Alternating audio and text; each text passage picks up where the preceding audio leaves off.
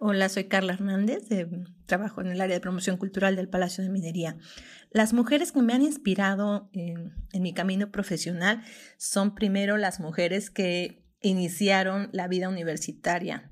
Eh, la primera dentista que se tituló, que es eh, Margarita Chorney Salazar, porque fue la primera mujer que lo intentó que se atrevió y que obtuvo su título.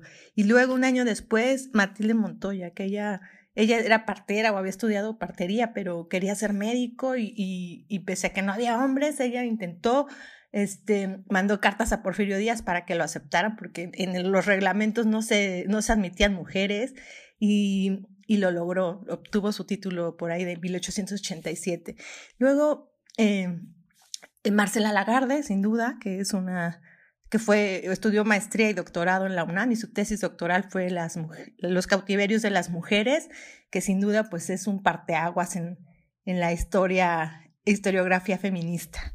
Eh, y bueno, también el, el, el, término que acuña feminicidio, que, que le puso nombre ¿no? a, a, esta violencia contra las mujeres. Y bueno, finalmente Raquel Ramírez, que ya es licenciada y maestra de comunicación y que a través de ella eh, he, conocido como más, más del trabajo de las mujeres, la teoría del, feminismo, en, en, la escuela de comunicación feminista que, que fundó. Y ellas son como mi inspiración. Sonoras. Sororas. Juntas tejiendo sonoridad. Juntas tejiendo sororidad.